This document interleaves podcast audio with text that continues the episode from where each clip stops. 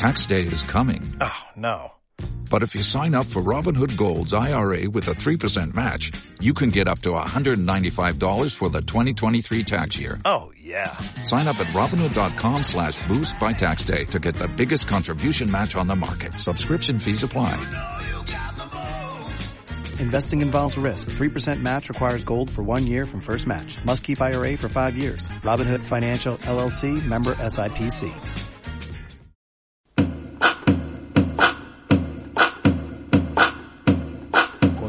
It is back to back. Curry, back to blocked by James. LeBron James with the rejection. Anthony, Anthony for three, puts it in.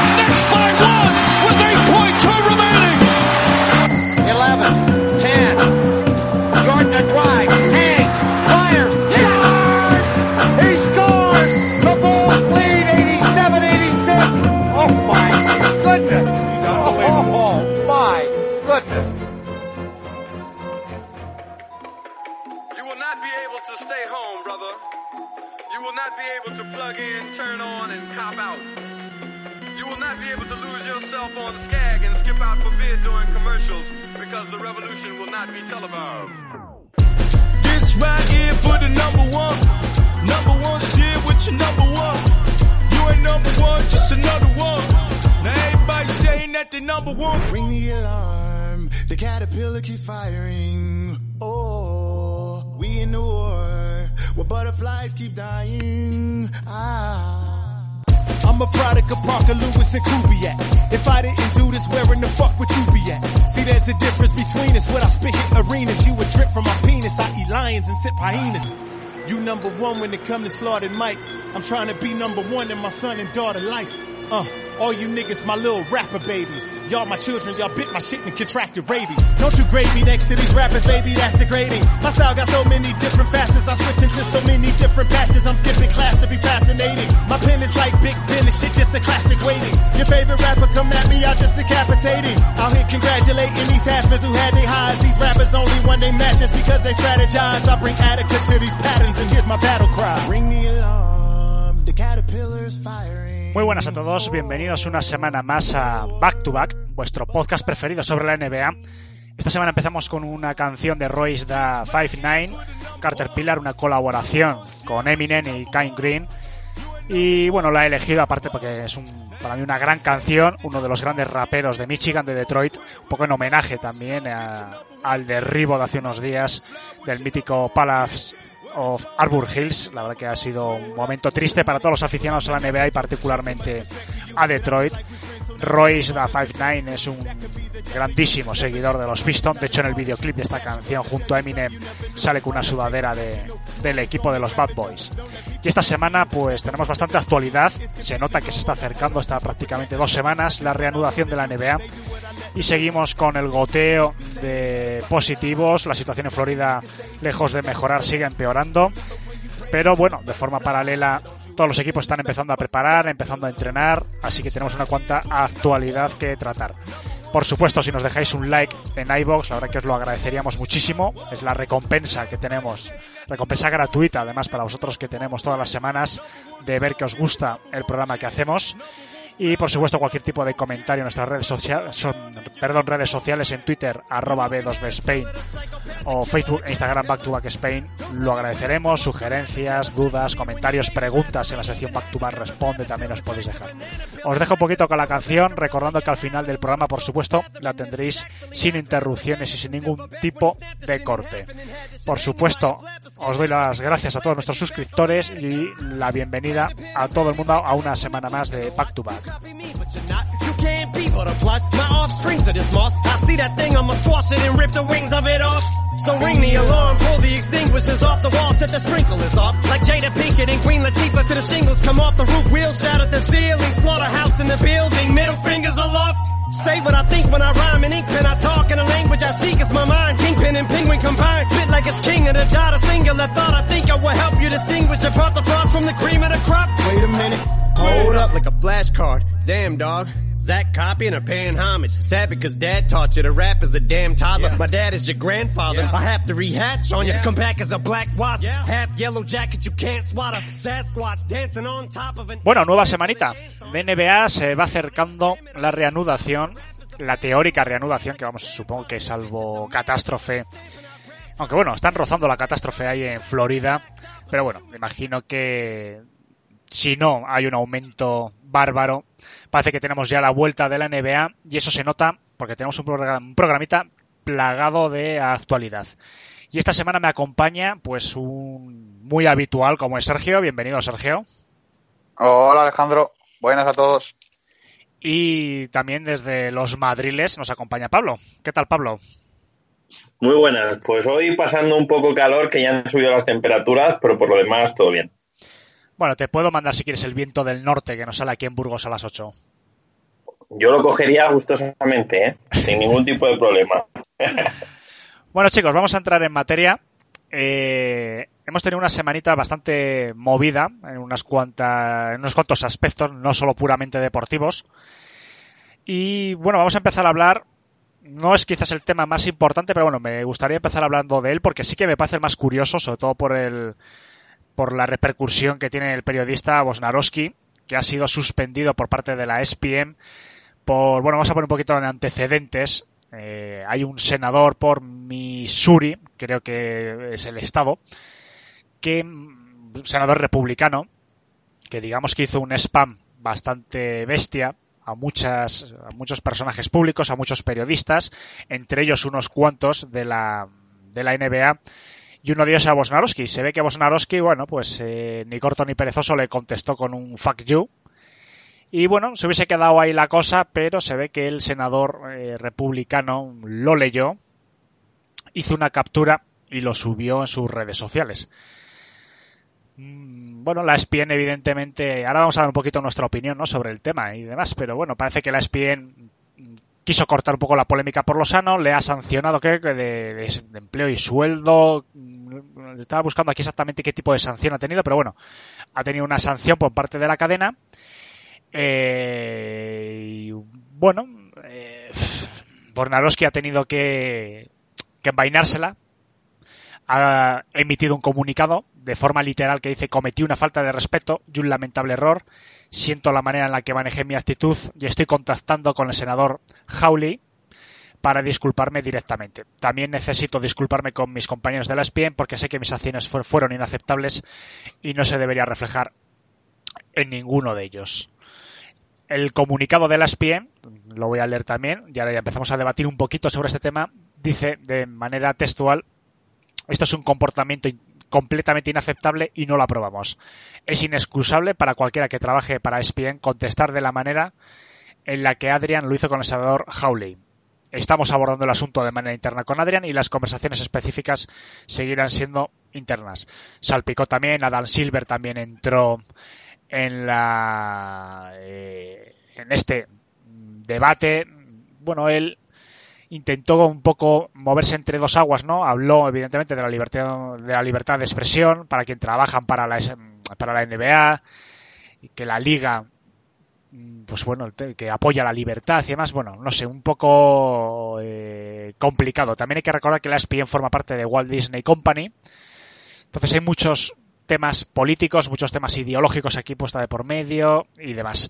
Hay que tener en cuenta una cosa importante, y ya dejo este monólogo para dar paso a mis compañeros, de que el mensaje que mandó el senador John Hawley por Missouri era, pues bueno, eh, atacaba a China, por así decirlo, de formas literales, de forma literal dijo que acusaba a la NBA de arrodillarse a la China comunista mientras insiste en negar su apoyo a las fuerzas militares y de orden estadounidenses. Pues bueno, un toque bastante ideológico China también evidentemente debió filtrar un comunicado. Bueno, no sé, bastante complicado el tema.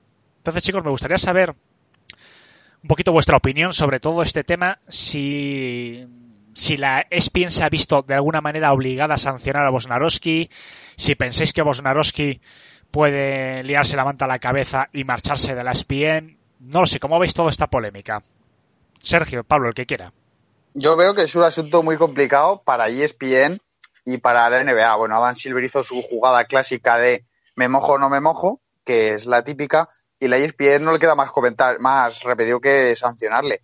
Es verdad que es, pues si no es el periodista más importante de ESPN, porque imagino que será alguno de fútbol americano, que son los artículos más leídos, eh, de uno de los dos o tres periodistas más importantes de ESPN, sus artículos son los que tienen más visitas, pero al final ESPN es una, es una empresa que principalmente tiene clientes pues, que son estadounidenses y principalmente, bueno, blancos o lo que sea. Eh, muchos sabemos que muchos estadounidenses piensan en contra de China. Eso ya es pura política estadounidense, tampoco nos vamos a meter. Pero ESPN, por sus fans y por sus estos, no le quedó más remedio. Además, no es una, no llega a ser una batalla ideológica en la que Wojnarowski expone un argumento de una mala forma o hace, yo que sé, incluso lo que hizo, uy, no me sale ahora el presidente de operaciones de los, de los Rockets. Ah, esa, eh, bueno, sí, ahora no me sale el nombre, pero sabemos quién hablamos.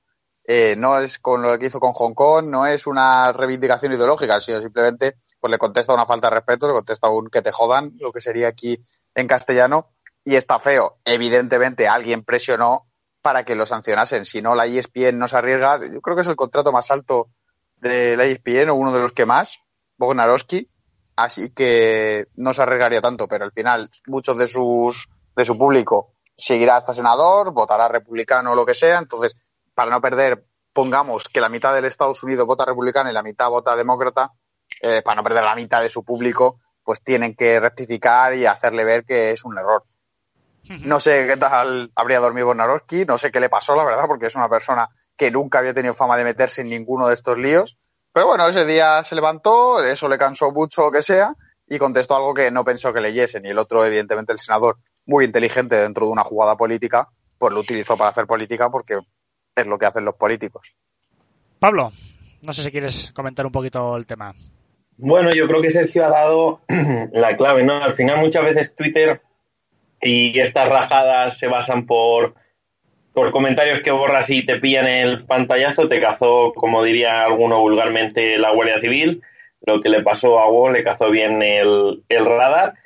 Y comentando el tema, pues es un poco como había dicho y yo quiero quedarme con, con esa palabra un poco escabroso, porque al final es muy difícil profundizar del tema, posicionarse eh, correctamente sobre el mismo, pero es cierto que al final es un insulto clave, es un insulto grave al final hacia una persona pública de importante relevancia y entiendo que la ESPN quiera también un poco salvarse las espaldas en sancionando a, a Bognarowski y entiendo que se produzca este malestar. Además, políticamente Estados Unidos sabemos cómo está, el país también no está en una buena situación, sobre todo con China a nivel político ahora mismo, con todos los problemas que ha habido con Huawei, entonces pues también eh, querrán también en ese en cierto modo cubrirse las espaldas, como quien dice.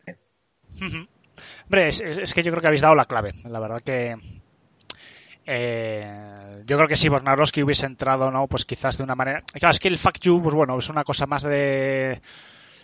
No lo sé. Quizás en otra situación, en otro contexto, a lo mejor no hubiese, hubiese pasado más, ¿no? De desapercibido. Sí que es cierto que es un comentario obsceno, por así decirlo, cuando estamos hablando de personajes públicos, un periodista con la repercusión que tiene Bosnarowski y demás. Yo creo que, no sé, fue un calentón, lo que pasa que, bueno, es cierto que la ESPN ha cortado por lo sano. No creo, no creo que sea, no sé, que se, que se arriesguen a perder a posiblemente, no, pues sin el posiblemente, al periodista con mayor reputación y más importante que hay ahora mismo en el mundo de la NBA con las críticas que se le ha hecho y sus polémicas y demás, pero no lo sé, quizás lo estábamos comentando antes de grabar, ¿no? Lo estaba contando con Sergio, que quizás aquí, antes de, de estas declaraciones, de este comunicado de la espía, yo creo que habían hablado, lo habrán dicho, joder, bueno, eh, lo habrá dicho el que sea el mandamás de la espía a Bornarowski, ¿cómo lo has liado? Mira, vamos a sacar este comunicado, eh, que no te ofenda demasiado, vamos a hacer aquí un poquito de que estamos indignados, tal y que cual, y cuando empiece la NBA esto se va a olvidar. Yo creo que habrá sido algo así, imagino, ¿no? No sé si vosotros también lo veis así. A ver, tienes que tener en cuenta, sobre todo, y ahora doy paso a nuestro invitado sorpresa, eh, tienes que tener en cuenta, voy a pedir perdón por adelantado si se escucha algún ruido de fondo, es que en la localidad en la que vivo solo está llena de subnormales. Eh, eh, pues eh, el- al final, lo que has dicho tú, eso, vamos a hablar que Bognarowski es una de las dos, tres personalidades más importantes del mundo de la NBA. Es que, incluyendo a Dan Silver y tal, es un periodista de una reputación tremenda, con unos contactos tremendos. Bueno, estamos, casi todos estamos seguros de que si tienen agenda a todos los general managers y que además tienen agenda, seguro que a Dan Silver le filtra cosas al 80 o 90%. Un periodista con ese nivel de contactos que fil- ha filtrado de dos en dos los picks de draft. Es un periodista muy arraigado. Es decir, no puedes arriesgarte a perder a eso porque el siguiente quizá de importancia sería Shams Charania, que precisamente aprendió de él y tiene los contactos de Bognarowski, pero en otros sitios, sobre todo maneja mucho con agentes y tal, pero es que le saca muchísimo. Es decir, es un periodista que ninguna otra agencia estadounidense va a tener ningún problema en recoger si acabase mal con ESPN. Entonces tienen que tratarlo con cuidado. Creo bastante seguro, estoy bastante seguro que van a poder, van a decirle eso, van a hablar con él en plan, mira, te has pasado, esto es un senador republicano, al final es una figura pública estadounidense muy importante, vamos a hablar de esto, decimos que te suspendemos, eh, el sueldo o lo que sea lo tocamos lo mínimo, hacemos un eso y dentro de dos semanas reapareces, dices que estás arrepentido se acabó. Habrá hablar con él, pero no creo que se arriesguen a perder a un periodista de su reputación y es lo que has dicho tú, el más relevante del segundo deporte más visto de Estados Unidos. Y bueno, tenemos a Toby, que se ha incorporado. Bienvenido, Toby. Me alegro de oírte de nuevo. ¿Qué tal, compañeros? ¿Todo bien? Justo recién me uní y estaba escuchando atentamente lo que decían. No sé si quieres aportar un poco, estábamos hablando como, como os ha oído del debate este de Bosnarowski, si se pasó un poquito de la raya, ves eh, bien la sanción de la SPE, no sé, ¿cómo hubieses actuado tú en todo este caso? A ver, yo creo que es un tema bastante complejo en el sentido de que eh, es una personalidad muy importante, Woj, pero a quien agravia no voy a decir que es más o, menos importante. A ver, yo creo que por el cargo que ocupa sí, pero no deja de ser un, político electo y, no deja de ser un senador. Entonces, el problema que yo creo que se le plantea a la ESPN es viendo cómo se pasa la raya Woj, que creo que esa parte deberíamos estar todos de acuerdo porque no le puede contestar así a un, un senador es, bueno, el activo que supone Woj es tan, tan importante que en cuanto uno lo castiga o, o, o medidas quizás eh, no muy eh, satisfactorias para él, como puede ser esta sanción y, e incluso quizás no sabemos cómo se han manejado con el tema de su sueldo, bueno, es un agente libre más, es como hacer enojar a, LeBron James siendo los Lakers.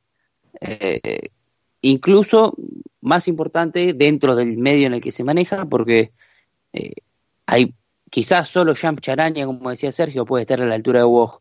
Eh, creo que la postura de ESPN ha sido buena en el sentido de que ha actuado rápido, no, no dejó pasarlo, bueno, lo sancionaron y demás, pero no podemos saber cómo se han manejado detrás de escenas y yo creo que han tratado de, molestarlo lo menos posible porque ese tipo de periodistas que tienen tantos contactos y es tan importante para cierto funcionamiento de la liga, eh, bueno, eh, es, es difícil hacerlo enojar eh, sin que mismo tome, tome represalias. Creo que, que en líneas generales la situación se solucionó lo más rápido posible por, por parte de ESPN, pero no tengo dudas que, que a la hora de los de los partidos importantes y cuando empiece la acción, Woj volverá no solo a Twitter, sino también a, a sus reportes y a, y todo lo que hace diariamente en ESPN. Bien, vamos a cambiar un poquito de tema. Cuando Bosnarowski se incorpore de nuevo a la ESPN, no sé, cualquier tipo de noticia eh, al respecto, por supuesto, la traeremos aquí. Y vamos a hablar, vamos a dar el parte, mejor dicho, semanal de positivos en coronavirus, porque esta semana hay unos cuantos nombres, algunos importantes, pero hay uno que me ha llamado muchísimo la atención y que me da incluso, no sé, cierta penilla, ¿no? Porque justo la semana pasada hablábamos de que uno de los refuerzos para los Nets iba a ser Beasley, iba a ser Beasley, perdón, y esta semana, bueno, eh, el hombre ha dado positivo, ha entrado en cuarentena y parece que todas las informaciones que nos vienen desde Estados Unidos es que se le descarta para para jugar. Hay que tener en cuenta que a Beasley todavía le quedan cinco partidos de suspensión por violar la política antidrogas de, de la NBA. Una situación para Beasley, la verdad que sería para darnos de cualquiera cabezazos con la pared, ¿no? Porque, bueno, lleva sin jugar bastante tiempo, te cogen, puedes demostrar, ¿no? Todavía si tienes calidad eh, en, Orlando y justo que pasa esto, la que es, es mala suerte, bastante mala suerte. Pero bueno, voy a hacer un breve repaso y ahora comentamos un poquito. También hay que comentar, por supuesto, el positivo de Westbrook. Hay que comentar el positivo de, de Barnes, creo que también es uno de los, de los nombres más importantes. Y hay unos cuantos, no sé, parece que esto es un, no sé, toda la semana, ¿no? Eh, nombres, nombres, nombres y no lo sé, a mí me gustaría saber qué pasaría, me gustaría saber vuestra opinión, qué pasaría si uno de estos positivos es, por ejemplo, LeBron James. ¿Qué opináis vosotros? Creo que sería que sería demoledor. Podría ser una prueba clave para decidir si la liga tiene restos a continuar o no. Yo creo que tendrían que seguir ya que al final se juega mucho dinero, hay mucho dinero en juego en derechos televisivos y demás por parte de la liga, por lo que la NBA se juega mucho más y al final, al estar en cuarentena, aislado y demás, el jugador podría volver más adelante. También depende de cuándo se diese el positivo, porque al final podría haberse dado el positivo ahora mismo y no habría, entre comillas, problema que cuando se diese la competición en sí, que y ahí quizá tocaría un poco los planes porque además involucraría más compañeros de equipo, a otros equipos y demás. Dicho esto, eh, me quedo con la conclusión que he dicho antes. Yo creo que al final eh, la liga debe seguir. Además está jugando mucho dinero en juego y eh, muchas franquicias también dependen de ello, por lo que yo creo que la liga no se pararía, aunque a muchos jugadores le entraría la duda de si jugar o no la temporada. Hay un protocolo ya bastante específico, porque el otro día eh, Adam Silver dijo que ya había habido dos positivos. Entonces, bueno, parece que esto, que este, que este protocolo consiste en que en el momento que haya un positivo, se les tiene que, para dar el alta, por así decirlo, tiene que haber dos pruebas de PCRs negativas en menos de, en al menos 24 horas, tiene que haber también una prueba de anticuerpos en los últimos 30 días, es decir, ya hay un protocolo escrito y un protocolo bastante exigente en cuanto a, poder participar dentro de la burbuja y para poder participar en esta reanudación. Eh, por ejemplo, Westbrook y Harrison Barnes están en casa recuperándose. Bueno, las fechas les pueden encajar para estar en la reanudación. Pero bueno, lo que hemos comentado alguna semana, ¿no? Yo creo que la clave está en que los positivos sean ahora, porque en el momento que haya positivos dentro de esa burbuja, por la propia estructura del confinamiento va a ser bastante contraproducente. Pero bueno, no sé. No sé, chicos, si tenéis algo que comentar, porque ya hemos hablado mucho sobre, ¿no? Hace parece que, que, cansa y no lo sé, si funciona el protocolo.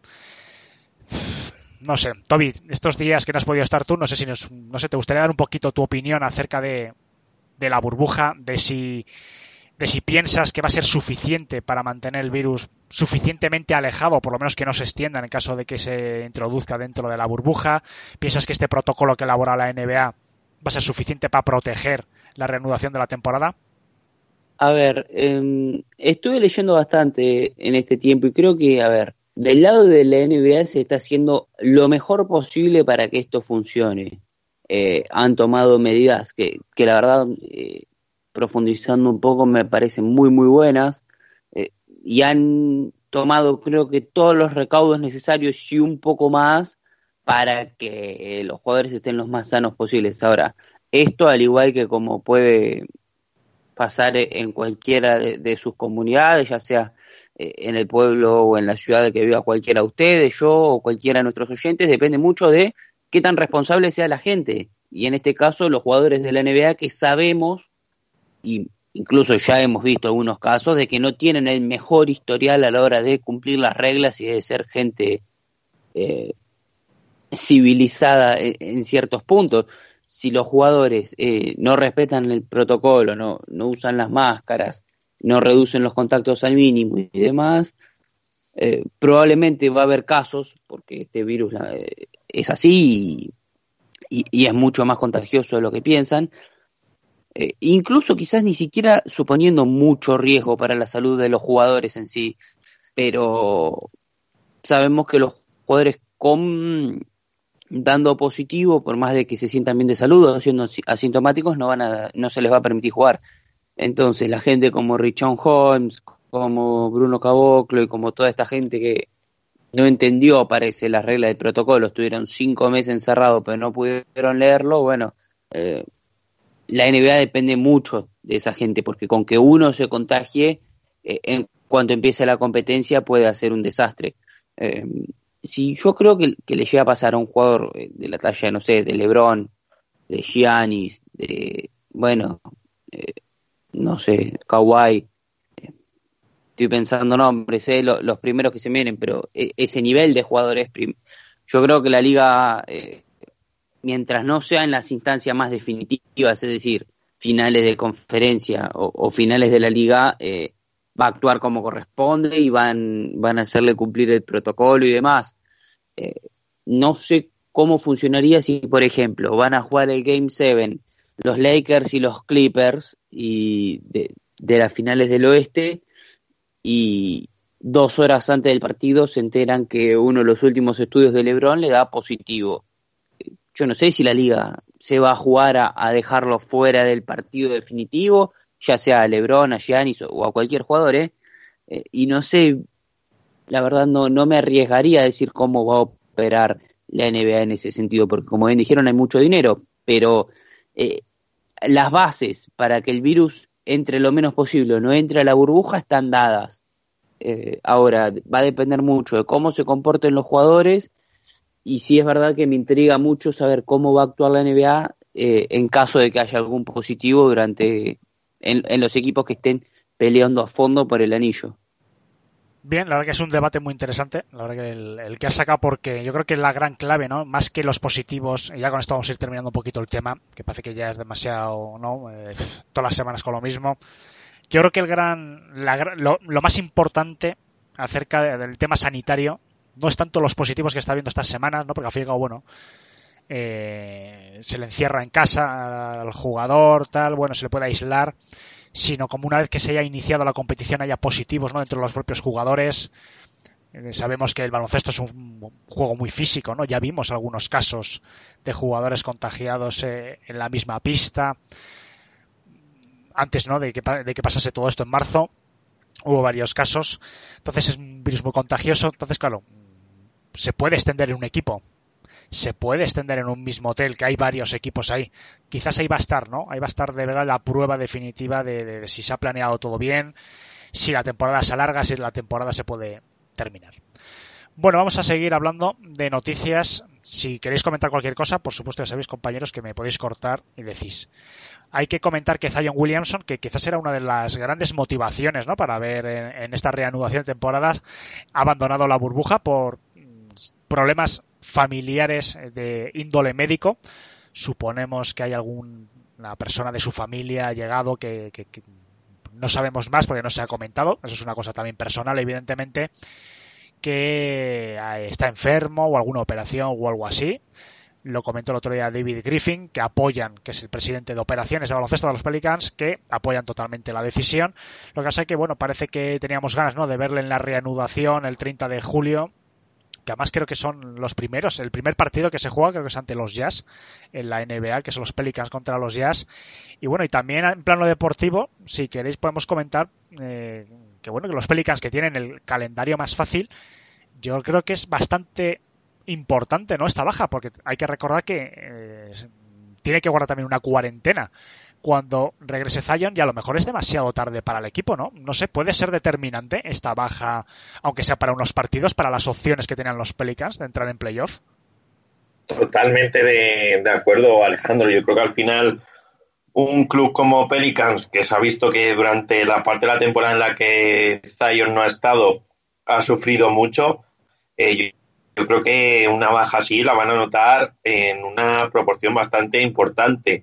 Eh, Veremos también cómo se solucionan esos problemas personales, si lo van a si se puede solucionar pronto, si, va a estar más tiempo de la cuenta estando con, su familia y sus seres queridos y a partir de ahí se debe solucionar todo. Los Pelicans van a sufrir mucho Lo hemos visto especialmente en el juego interior, donde Zion se había hecho ya con un hueco en los pocos partidos que había jugado y Pelicans que si tenía pocas, pocas opciones de meterse en playoff, ahora más todavía.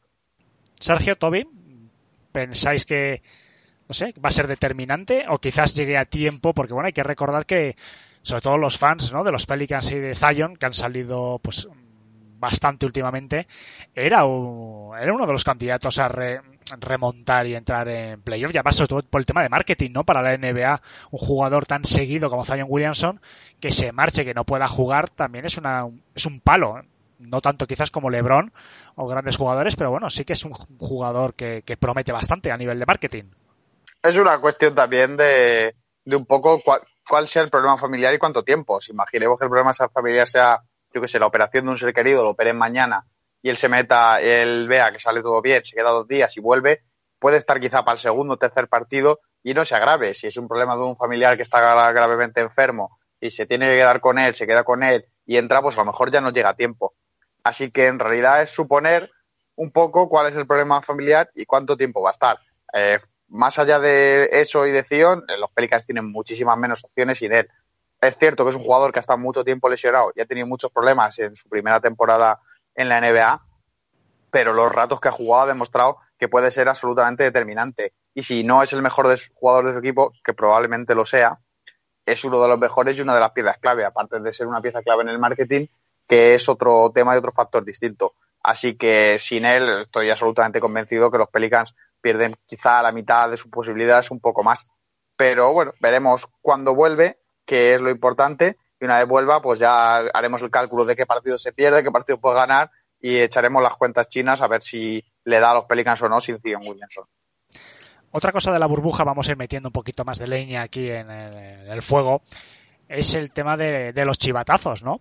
Quizás eh, deportivamente es lo que menos, quizás o no, quién sabe, ¿eh? a lo mejor esto puede crear resquemor entre equipos, jugadores, pero bueno, como comentamos también hace varias semanas, la NBA ha habilitado una línea anónima en la que los jugadores o, incluso los miembros del propio staff de los equipos pueden llamar y denunciar comportamientos incívicos, por así decirlo, de, otros jugadores. Entonces, bueno, ya estaba empezando a haber eh, denuncias. Uno de los primeros, me hace mucha gracia, ¿no? Ha sido Dwight Howard, ha sido denunciado por no usar mascarilla. Se ve eh, que en un concierto de un DJ que contrató la NBA para amenizar ¿no? las jornadas allí por la noche. Se ve que Howard fue sin mascarilla. Bueno, Howard se ha defendido diciendo que es que estaba solo, el DJ y él. Pero bueno, ahí está la denuncia. Y Butler también ha sido denunciado por hacer ruido en la habitación. Se ve que cuando los miembros de la NBA se presentaron en la habitación para comprobar dicha denuncia, el ruido provenía de que estaba votando. No sabemos si practicando el dribbling, el bote, bueno, estaba haciendo ruido y demás. Yo no sé, el tema este de los chivatazos de esta línea, eh, si tomármelo un poquito a coña, ¿no? Porque bueno, parece que está siendo esto un gran hermano, ¿no? Los jugadores fueron muy críticos con esta medida, pero bueno, parece que se está abusando mm, no sé, unos contra otros, no sé, puede crear piques, puede crear mal rollo entre jugadores, no lo sé, puede ser un punto a tener en cuenta en estos meses que dure la burbuja. Va a depender mucho de qué tan responsable se esté haciendo. A ver, eh, creo que como decía antes, esto depende de, la responsabilidad de los jugadores y así como debe haber algún jugador que va a aprovechar la situación para, para meter eh, leña o, para intentar generar polémica incluso eh, con, equipos rivales y demás, debe haber muchos jugadores que se están jugando el salario, que están ahí adentro y que no quieren que esto se suspenda porque gente como Howard o como Howard, porque justo él admitió que, que lo denunciaron, ¿eh? pero Em, como cualquier otro jugador, eh, anda rompiendo las reglas. Eh, la NBA otra vez fue muy clara sobre dónde se tiene que usar la mascarilla, cuándo, qué se puede hacer y qué no.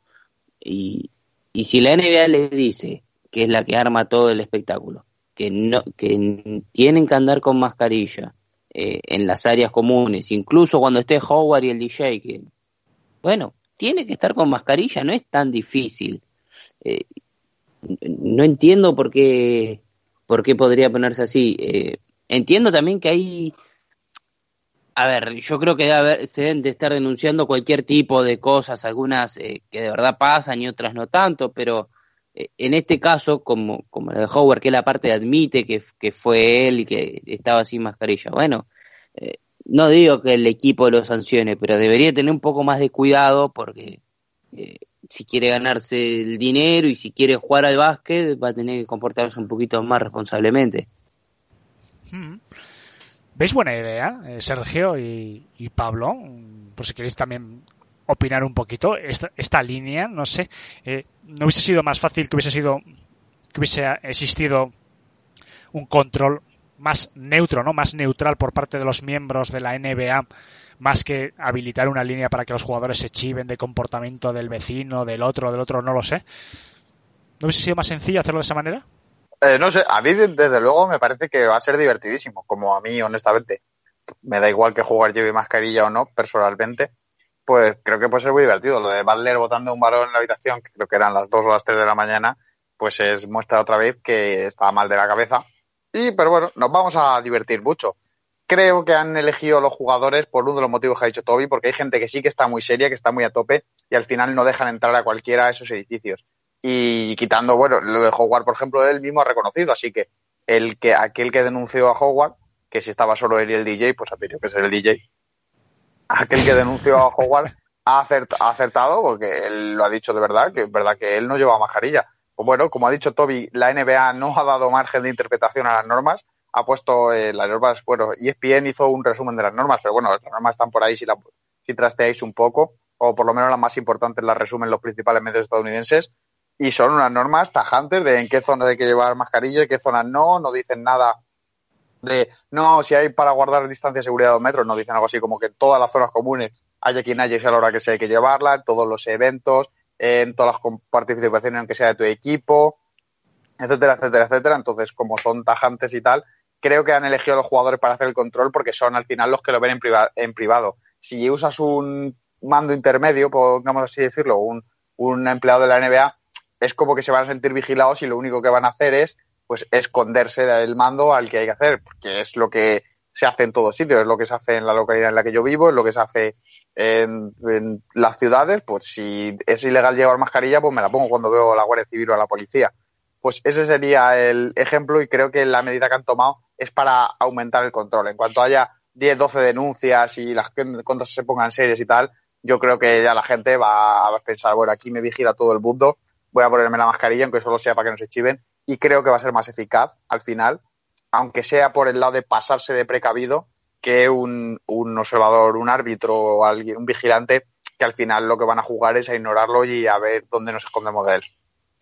Bien, acaba de sacar un comunicado, bueno, un comunicado, no había una filtración a través de Mark Stein que afirman que, bueno, sobre las condiciones de Zion Williamson las condiciones concretas para la vuelta de Zion Williamson a la burbuja se van a valorar en función de que la NBA sepa exactamente cuáles han sido esas circunstancias familiares que le han llevado a abandonar el confinamiento.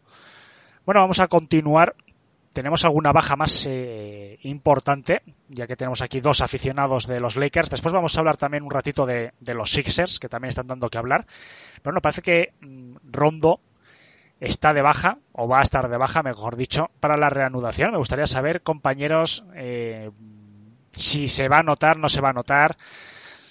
Está cubierto el puesto por jugadores eh, que hay muchos focos sobre ello, por ejemplo, como Caruso y demás. No sé qué me podéis contar un poquito también y si me podéis ampliar la información sobre la baja de Rondo.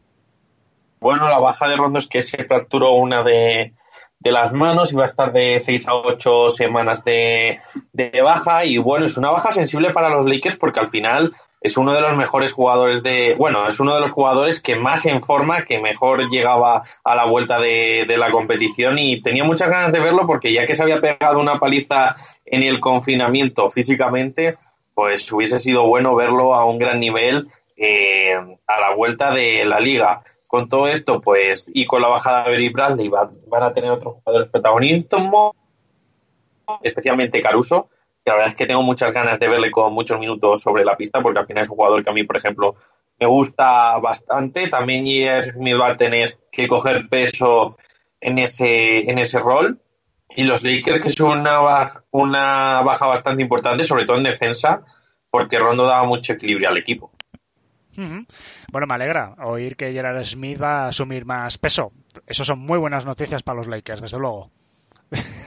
todo lo que sean minutos para él, a que sí, Sergio, seguro que tienes que estar. Sergio está deseando de ver una jugada como la de, como la última de Gerard Smith con LeBron en los Cavaliers. Al final es evidente que tantas pesas, pues a Rondo se le ha caído uno en la mano y se ha partido la muñeca. Si es que no se podía estar tan fuerte como estaba. O a lo mejor se ha dado la mano a sí mismo y se la ha roto, que también puede ser. Porque de verdad, si, si no habéis visto las imágenes que imagino que dieron la vuelta a internet, como se dicen, eh, pues si no habéis visto las imágenes, buscadlas. Eh, llegó, verdad, como he dicho, con una paliza física espectacular. Fue uno de los jugadores que decidió de vamos a volver, a volver muy fuerte. Y es una baja muy sensible, especialmente en defensa. En ataque, los Lakers tienen algún factor más, pero en defensa andan más justitos y, y especialmente tras la baja de Avery Bradley también, pues han perdido un poco de potencia ahí. Yo espero ver muchos minutos a Caruso, los mínimos posibles a Jared Smith, que además lleva sin jugar muchos años, no sabemos cómo, bueno, muchos años no dos, pero que son bastantes para ser un jugador profesional. No sabemos qué tal va a volver ni cómo, así que a mí desde luego no me alegraría, pero espero que Vogel sea inteligente y si hay una jugada en el último segundo, el primero que, lo primero que haga sea sentar a Jared Smith en el banquillo. Vamos a hablar un poquito, vamos a aprovechar que está aquí Toby con nosotros para hablar un poquito de San Antonio, porque se está hablando muy poco, ¿no? Parece mentira que uno de los eternos candidatos esté tan tapado. Eh, Toby, me gustaría, ya que estás aquí, que has estado un par de semanitas, un poco más de baja, que nos cuentes en qué situación llega San Antonio eh, a este confinamiento deportivamente, porque parece que, bueno, que las informaciones que llegan es que el plan es más que intentar llegar a playoff, va a ser potenciar y dar minutos a los jóvenes. Sí, bueno, parece que el advenimiento del sentido común ha llegado a la ciudad de San Antonio eh, y de una vez por todas parece que el plan de Popovich sería eh, darle más minutos a los jóvenes, tal como, se venía pidiendo. Y bueno, eh, no priorizar del todo eh, la, lo que puede ser una utópica llegada a, los playoffs, que por más que en los números no parece tan difícil, incluso en el calendario tampoco, eh, no es el objetivo principal de San Antonio. A ver si los Pelicans van a estar sin Sion y los Kings han estado con varias bajas por, por, el, por el COVID. Eh, San Antonio sería casi el siguiente en la lista y con Portland entonces las chances no parecen tan malas en los números, pero el objetivo de la franquicia, eh, y lo dejó ayer muy claro Greg Popovich en, en conferencia de prensa, eh, es el darle minutos y desarrollos y, desarrollar a, a los jóvenes, eh, a, a DeJounte Murray, a Lonnie Walker, Keldon Johnson, ese núcleo joven de, de San Antonio que quizás eh, no es el más eh, llamativo en cuanto a los núcleos jóvenes de la NBA, pero el cual yo creo que, que, tiene las condiciones necesarias como para armar otra vez un, muy buen equipo. Eh, San Antonio llega bastante diezmado igualmente a la burbuja, lo que ya se sabe hace varias semanas de, de la lesión de, de, la Marcus Aldridge. Eh, se suma que, que Trey Lyles fue desafectado esta semana del plantel porque va a ser, fue operado, mejor dicho, de urgencia de apendicitis, por lo cual no va a estar con, con el equipo y probablemente se anuncie un sustituto en estos días. Um, y bueno, es un, es un equipo que quizás llega sin, sin como decía, sin grandes eh, expectativas, eh, más allá de, de, la imagen de, de The Rosen, que ahora aparece como la única estrella, entre comillas. Eh, atrás de él vienen varios jóvenes y, y algunos veteranos que, que van a apuntalar, ya sea Patty Mills, eh, o Rudy Gay, pero bueno, eh, el equipo va a tener que mejorar mucho el nivel de cómo venía jugando antes del, del, de la suspensión de la liga, especialmente en defensa, y bueno, quizás la, la esperanza que le da de, de haber, eh, de que ahora comiencen todos un poco de cero en el sentido de que quizás eh, con tanto tiempo de parate hay algunos equipos que están fuera de estado, bueno, le pueden llegar a dar algún tipo de chance a San Antonio para engancharse rápido a, a Memphis y, al, y quizás al noveno del oeste y tener algún tipo de chances de, de poder entrar a los playoffs. Sin mucho ánimo de adelantar, eh, porque bueno, ya trataremos, ¿no? Cuando acabe la presente temporada, en esos meses que va a haber hasta diciembre, tendremos por supuesto nuestros especiales de los equipos y demás, pero Toby, ¿tú ves eh, a DeRozan el- la próxima temporada siendo de nuevo el referente de este equipo? A ver, va a depender eh, mucho de qué tan drástico se quiere hacer en cuanto a la franquicia. Eh, quitando mi deseo personal, eh, que yo por, por más de que considero que DeRozan ha hecho su mejor temporada como profesional, está promediando 25-5 con un, con un porcentaje de, de eficacia en ataque que no se habla mucho, pero que está eh, a la altura de los mejores de la liga en ataque. Eh, es un escollo al desarrollo de San Antonio. Hay que ver si la franquicia lo ve de esta forma o si lo ve más como, bueno, un anotador fiable sobre el cual quizás nunca va a ser una primera espada, pero sobre el cual puedan desarrollarse los jóvenes. Eh, Yo creo que DeRozan va a tomar su opción de jugador porque el mercado no va a haber mucho dinero dando vuelta y, y los pocos equipos que tienen dinero disponible no los veo haciendo un intento por DeRozan. Siempre estará la esperanza de que los Knicks lo hagan, pero no lo veo. Eh, entonces yo creo que va a tomar su opción de jugador y a partir de ahí ver si, si algún otro movimiento en la liga desencadena que alguien intente ir por DeRozan, pero si no yo creo que San Antonio lo va a conservar un último año, eh, quizás, eh, no sé si repartiendo más eh, su, su liderazgo, pero también dándole muchos más minutos a- al núcleo joven. Creo que la temporada que viene de San Antonio no va a ser un equipo ganador, entonces hay que ver si el mismo de Rosen va a querer jugar bajo esas condiciones o si bien toma su opción de jugador, pero intenta él mismo buscar un traspaso y, San Antonio puede terminar de ubicarlo en la una otra franquicia. Sin adelantarnos tanto, porque hay que ver cómo se va dando la temporada, yo creo que en principio eh, de Rosen va a jugar con, con los Spurs el año que viene.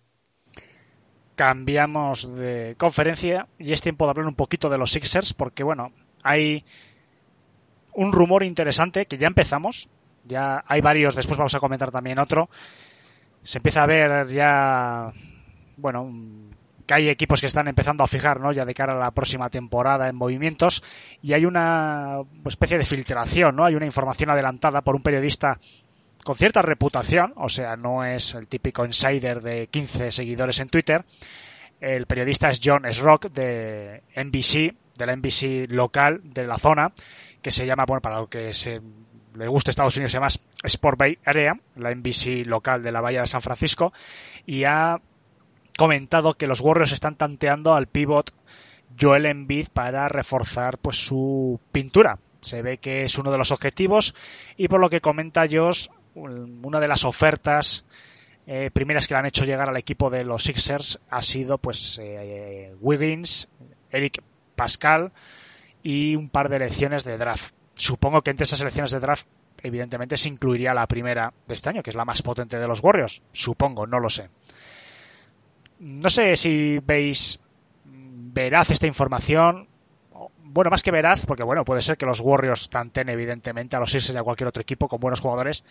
Si lo veis factible, ¿no? Que, que haya una oferta de envergadura y que los Sixers se muevan en, no sé, en un sentido de, de buscar quizás movimiento así tan radical. Yo quizá, yo mi opinión, y ahora comentéis vosotros, sobre todo Sergio, que es, también es el que sigue mucho a los Sixers, yo lo vería mm, un movimiento con el asterisco de ver lo que hacen los Sixers en lo que queda de temporada, en esta reanudación. Los Sixers hay que recordar que llegan a una situación, bueno, no tan buena como todo el mundo esperaba, era uno de los grandes candidatos a estar arriba en el este, han tenido dificultades, sobre todo al principio de la temporada, parece que hay, no sé, falta de química, se ha hablado mucho de que iba a ser Simmons, posiblemente uno de los candidatos incluso a que se marchasen, porque se ve que es el elemento un poquito más flojo de este dúo Embiid-Simmons. No sé cómo lo veis vosotros, Sergio. Yo sé que tú sigues bastante a los Sixers. ¿Verías factible un movimiento así tan radical? quitando que haya un cambio de directiva o yo que sé, que incluso vendan el equipo o algo así, no tiene ningún sentido eh, vender a Embiid, bueno, a ver si la oferta sea Curry y Thompson, bueno, que sería mucho dinero, Curry y Wiggins, yo que sé, algo así, sabes, mareante, no tiene ningún sentido vender a Embiid. Por la sencilla razón de que si no funcionase la química, en todo caso, que también es muy difícil, el elegido sería Simmons. Embiid es la imagen de la ciudad, eh, está muy a gusto en Filadelfia, confía mucho en el equipo, se ha adaptado muy bien, es el favorito de la afición de hiper lejísimos, es el que más camisetas vende de todo, de todo el equipo. Entonces, como movimiento tanto económico como de hacer cultura de equipo, hacer cultura ganadora, no tiene ningún sentido. Todo esto sin eh, teniendo en cuenta además que es uno de los mejores pivots de la liga, sino el mejor, un pivot muy determinante en defensa, con opciones muy buenas de ataque, eh, que bueno, a veces eh, últimamente no funcionaba tan bien, pero bueno, ha tenido posibilidades de jugar un poco abierto y hacerlo relativamente bien. Entonces, eh, parece que ha superado sus problemas con las lesiones que han tenido para últimamente, que llega en una forma física bastante decente. No tiene mucho sentido sobre el papel y con las cosas que ha hecho las directivas estos últimos años para potenciar a Envid y lo que le rodea, que el elegido sea Envid para traspasar. En todo caso, si hubiese esa falta de química, que ya digo yo que es muy difícil que traspase porque, bueno, en Filadelfia tienen como la teoría de que todo lo consiguieron en el proceso fue para esos dos jugadores y que están muy fuertemente unidos con la ciudad y van a conseguir que eso funcione como sea. Cambiarían antes todo lo demás del equipo que alguno de esos dos jugadores, pero si tuviesen que cambiar alguno de esos dos jugadores, el elegido sería Simmons casi seguro porque lo que he dicho, que envides eh, la insignia de la ciudad y económicamente, no solo deportivamente, tanto económica como deportivamente, eh, una de las claves del equipo y de los éxitos y, de la forma de generar dinero y generar espectáculo. Así que lo vería prácticamente imposible y menos si la oferta incluye a Wiggins, que es un jugador que se pisa con el resto del equipo. Y más noticias también, y comentamos un poquito ahora atrás por encima. Eh, parece que, mm, no sé si lo habéis oído, compañeros, que hay un planteamiento táctico novedoso en los Sixers de cara a esta reanudación en la que Simmons podría ejercer de cuatro, de una ala pivot, y meter en el quinteto un base puro, como por ejemplo como Milton, no sé, buscando quizás más flexibilidad o buscando otro rol, no sé, de, de Simmons, quizás más de espalda a la canasta, ¿no? Quizás como cuatro, no lo sé. No sé si lo habéis oído y qué os parecería esta, esta situación, porque se va, a se va a hacer muy raro, ¿no? No ver a Simmons eh, subiendo la pelota, siendo el que genere juego y demás. No sé cómo se adaptaría a este rol. A ver, yo sé que Sergio es muy, muy fan de esa idea, lo hemos lo hemos charlado en más de una oportunidad eh, y sinceramente creo que Brett Brown ha abierto los ojos después de, no sé, cinco meses que, o, tres, cuatro meses antes, en temporada lo tendría que haber hecho porque eh, el experimento de Al Horford con Embiid, eh, jugando muchos minutos juntos, no, no resultó y está claro, y está claro que no, no funcionó como tendría que funcionar. Creo que los Sixers ganan un montón con, con Milton en pista y especialmente eh, con eh, Embiid como única referencia interior. A ver, se dice que Simmons va a empezar de cuatro, pero no tengo dudas que la pelota va a pasar por él, porque es uno de los mejores eh, distribuidores de balón de la liga eh, y uno de los más eficientes además. Entonces, no tengo dudas, pero sí que, que Milton se ha destapado como una alternativa muy interesante desde el banco eh, e incluso titularizando algunos partidos por algunas lesiones, eh, como un tirador muy, muy, muy bueno y, también aportando esa frescura en ataque que hay veces a, los Sixers le, les estaba faltando. Eh, me parece que es un acierto y me parece también que es un acierto mover a Horford a, a la segunda unidad donde ahí Filadelfia tiene muchos jóvenes eh, y sobre todo mucha energía anotadora eh, en Cormas, en, Burks, en, Robinson, eh, incluso en, en Tybull, que quizás no es tan anotador, pero sí es un perfil con, mucha energía y quizás la veteranía, la, experiencia y, y, sobre todo el, el oficio de Horford puede darle un gran salto de calidad a la segunda unidad de Filadelfia, que fue una de las peores de la liga. Entonces creo que es un movimiento muy acertado si, si lo mantienen a la hora de, de, lo, de los partidos oficiales y que incluso me animaría a decir de que pone a Filadelfia como un equipo mucho más eh, funcional y que esta es una opinión plenamente personal eh, que lo pone no sé si a la altura de Milwaukee eh, pero sí otra, eh, como una de las amenazas del este mucho más importante de lo que algunos medios y, y algunos periodistas quieren hacer creer. Sergio.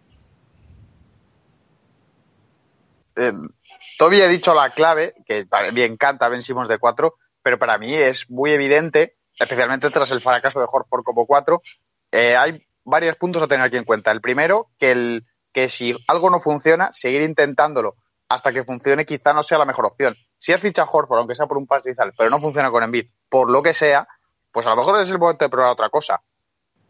Entonces, si tienes que mandarlo a la segunda unidad, aunque sea un tío que cobre X millones, no pasa nada, lo mandas a la segunda unidad. Aquí lo importante es ganar y que tu equipo juegue mejor, no que un jugador de no sé cuántos millones juegue en la primera o segunda unidad. Y más una persona como Horford que, eh, por lo que se ha dicho siempre de los vestuarios y tal, es una persona que acaba entendiendo bien las cosas. Si a él se le dan los minutos que se necesitan o que a él entiende que quiere por, eh, eh, por pista, independientemente de que juegue en la primera o segunda unidad, no creo que debiera haber ningún problema. Luego, eh, con quien saco para Ben Simmons siempre ha sido con LeBron James. Es cierto que es una comparación que ahora parece el estilo de juego varía un poquito, ¿vale? Pero en general sigue manteniéndose más o menos acertada. LeBron James ha desarrollado con la edad un tiro que parece que va a ser bastante más consistente que el que de momento presenta Simmons. No sabremos, quizá eh, mejore de su tiro, quizá no. Vamos a suponer que el tiro ahora mismo no tiene, tiene mucho sentido que no sea él el base o que se le acompañe sobre todo con un tirador como es Milton. Cuando él puede seguir subiendo la pelota igual, pero luego irse a hacer labores más de reboteador, que es una potencia física monstruosa, o de penetrador, que es algo que ha hecho LeBron siempre, ha subido el balón, pero luego si lo ha dado o lo ha rodado, pues bueno, ha entrado, ha penetrado y tiene tiradores abiertos, o se sale un poco para, para apoyar en un bloqueo o lo que sea, y le pasa el balón a otro jugador que también sepa moverle el balón son estrategias que parecen más lógicas dentro del tipo de juego que Simon. A mí me encanta la pareja Simons y Embiid en el interior. Es un jugador Simon muy físico, muy grande, con mucha capacidad atlética y que su principal anotación, aparte de la visión de juego, que también se puede usar desde el 4 y puede seguir subiendo el balón igual, es el juego dentro de la canasta y muy cerca del aro, aparte de sus penetraciones muy físicas y muy fuertes. Entonces, privar al equipo de ese tipo de funciones del 4 para ponerlo de base, que luego además en alguna jugada se acaba perdido porque no lo puedes tener abierto, porque es evidente que no va a tirar y puede meter un triple de vez en cuando, nadie lo niega, pero no es consistente en el triple, ni lo, ni lo va a ser a corto plazo, pues creo que el añadirle un tirador que ha demostrado jugar muy bien como Milton y además mandar a Horford a la segunda unidad es un cambio de esquema que parecería muy lógico y tendría mucho sentido y podría hacer jugar al equipo mucho mejor. Todo eso, evidentemente, sobre la teoría o lo que parece según las cosas, como los hemos visto jugar últimamente. Pablo, no sé si quieres acabar un poquito con la ronda de los Sixers. Bueno, yo creo que al final es un cambio interesante. Yo creo que no tengo tampoco nada más que añadir porque primero yo sigo más a los Sixers y creo que también han dicho eh, todas las palabras correctas y concisas y veremos cómo funciona el cambio. Yo creo que también Sixers había dado una mejora con Horford teniendo más minutos en, en la segunda unidad, que además le, va a venir bastante bien y creo que muchas veces no hay que mirar solo lo que cobran, sino lo que pueden aportar en pista. Creo que con este cambio va a venir bastante bien. También quiero ver el rol que va a tener eh, Horford en, bueno, perdón, Simmons si juega, se supone que de cuatro, porque al final eh, va a tener eh, contacto con la bola, va a estar más pegado, eh, va a ser más tipo exterior, porque al final el problema de vencimos es ese lanzamiento exterior y también hay que ver esa compatibilidad con Joel Embiid en esa zona y cuál va a ser su rol realmente tanto con balón como sin él. Hombre, yo creo que te... me estaba acordando ahora del vídeo este de Simmons lanzando al pobre pez al agua que con toda su buena intención le quería devolver, pero vamos, yo creo que le devolvió muerto porque menudo hostiazo le arreó al pobre pez contra la barandilla. Pero bueno, más allá de la anécdota, eh, yo creo que es probar, no sé, hacer varios partidos, incluso en el mismo partido se le puede probar, se le puede rotar, se le puede ver qué tal se maneja. Pero bueno, quizás eh, sería interesante porque sí que es cierto que Horford y en no han funcionado. Yo creo que este año ha sido uno de, de los grandes handicaps que han tenido, porque en principio era una pareja muy potente, Horford ya un veterano con clase, con buena muñeca también para el exterior, es decir, Embiid podía entrar, Horford podía salir, podían jugar ahí un buen dúo, pero lo cierto es que no ha funcionado y yo creo que hay que probar cosas nuevas y quizás sea el momento de probar que Simmons juegue de 4. Bueno, compañeros, ya tenemos una horita de programa, no queremos alargarnos tampoco mucho más para reservar energías para la reanudación y para las próximas entrevistas. No sé si tenéis alguna cosita más que comentar antes de despedirnos.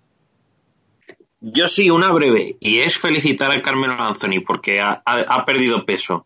Y aquí seguro que estaría contento de que hablásemos de Carmelo. Y quería decir eso, que he visto un par de vídeos de Carmelo que han enseñado entrenando y demás, y se le veía bastante fino y en muy, muy buena forma, como hace antaño. Y me parece bastante, bastante profesional y que haya hecho eso a, eh, eh, para comprometerse por el equipo y luchar por los playoffs, unos Sixers que eh, han sido una de las, entre comillas, decepciones de, de la temporada y que, bueno, que también Carmelo con ese estado de forma, vamos a ver qué alegrías le puede dar a la franquicia de Oregón. Toby, Sergio, ¿alguna cosita que tengáis por ahí?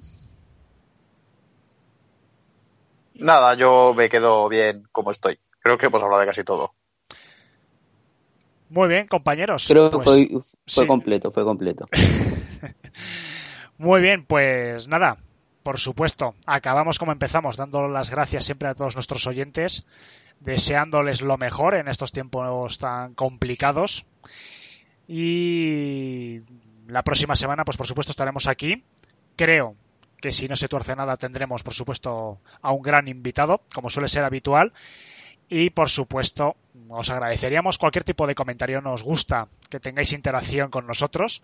Así que cualquier cosita que, que nos pongáis será bienvenida. Y por supuesto, si nos dejáis un like, lo agradeceríamos muchísimo. Que además es gratis y hacéis sonreír a, a los miembros de este humilde programa. Toby, Sergio y Pablo, muchas gracias por estar aquí y espero volver a hablar la próxima semana con vosotros. Gracias a ti, máquina. Venga, Sergio, que estás sacando ya las bocinas para celebrar el título al Madrid, que lo sé. Pues sí, aquí andan los eh, inteligentes, tirando petardos para que el pobre perro se ponga histérico debajo de la mesa. Ay, madre. Bueno, pues nada, Toby, Pablo, tú vosotros también. Espero que la próxima semana que estéis aquí, muchas gracias también por grabar. Y nada, muchas gracias a nuestros oyentes y la próxima semana la mejor liga del mundo en Back to Back.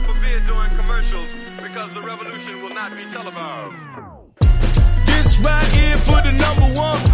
Number one shit with your number one. You ain't number one, just another one. Now everybody saying that they number one. Ring the alarm. The caterpillar keeps firing. Oh, we in the war. Where butterflies keep dying. Ah. I'm a product of Parker Lewis and Kubiak. If I didn't do this, where in the fuck would you be at? See, there's a difference between us. When I spit hit arenas, you would drip from my penis. I eat lions and sip hyenas. You number one when it come to slaughtered mics. I'm trying to be number one in my son and daughter life. Uh, all you niggas, my little rapper babies. Y'all my children, y'all bit my shit and contracted rabies. Don't you grade me next to these rappers, baby, that's degrading. My style got so many different facets, I switch into so many different patches. I'm skipping class to be fascinating. My pen is like Big Ben, this shit just a classic waiting. Your favorite rapper come at me, I just decapitate him. Out here congratulating these haspers who had their highs. These rappers only won they matches because they strategize. I bring Attica to these patterns and here's my battle cry. Ring the alarm, the caterpillar's firing. In a war where butterflies keep dying. Ah, hey. This right here for the number one. Number one shit with your number one. You ain't number one, just another one. Everybody saying that they number one kid, think you number one quit. Number one song, get your number one chick. Number one fly with your number one kid. When it's all done, then your number gon' switch. Hold up, wait a minute. Guess what I'ma never do? Show so much respect to you that I feel like we're friends, so now we're no longer competitors. That could be the death of you. Never let someone who's not as smart as you gas you up and tell you something you never knew. Always stay professional. You always gonna make revenue. Don't let people next to you that don't want the best for you. It's completely normal to hold on to a regret or two. I do what I wanna do. They do what I let them do. Everything these niggas be saying is a fucking lie. It's nothing I can say to you that is real. Remember when you praising the butterfly? Don't you ever disrespect the fucking caterpillar. This right here for the number one. Number one shit with your number one. You ain't number one, just another one. Now everybody that that the number one kid, think your number one quit. Number one song, get your number one chick. Number one fly with your number one kid. When it's all done, then your number gon' switch. You're looking at a tiller, a psychopath, the killer, the caterpillar. Don't tell me when I'm supposed to rap until, especially when your favorite rapper ain't even half as ill as ever still attracts a banana peel attack of the silverback gorilla. You're having a little trouble fathoming this is actually happening like Anderson Silverback when he snapped the shit in half and then had the shit hanging by a flap of skin after he tried to plant the shit back on the mat again. Had to pin on patty like eyelids when they're blinking a lot. You copy me, but you're not. You can't be butterflies. My offsprings are this moss. I see that thing, I'ma squash it and rip the wings of it off. So ring the alarm, pull the extinguishers off the wall, set the sprinklers off. Like Jada Pinkett and Queen Latifah to the shingles come off the roof, wheels shout at the ceiling, slaughterhouse in the building, middle fingers aloft. Say what I think when I rhyme in ink pen. I talk in a language I speak. It's my mind. Kingpin and penguin combined. Spit like it's king of the dot. A singular thought. I think I will help you distinguish apart the frost from the cream of the crop. Wait a minute. Hold up like a flashcard. Damn dog. Zach copying or paying homage. Sad because dad taught you to rap as a damn toddler. My dad is your grandfather. I have to rehatch on you. Come back as a black wasp. Half yellow jacket you can't swat a Sasquatch dancing on top of an ant. Trample it and stomp it, smash it and stand on it. Damn it, I can't stop it. The rap is advanced and I'm going in like a tampon in this bitch. It's a manslaughter. Stamping out grasshoppers. You can't be no rap gods. In fact, you're exact opposites. You make a wax song and can't hold a candle, but even Danielson wax off. You jack off. Need to come to grips like a hand job. The boom bap is coming back with an axe to mumble rap, lumberjack with a hacksaw. Number one, but my pencils are number twos, cause that's all I do when I'm poop is my pseudonym. On the John like a prostitute when I'm dropping a deuce and when I'm producing them lyrical power movements. These beats are like my saloon, cause these bars always got my stools in them. And I don't need Metamucil to loosen them. Bitch, it is real like I poop Jerusalem. I'm about to go spinning off the cocoon and I'm cutting you from your mother's womb and I'm flushing you.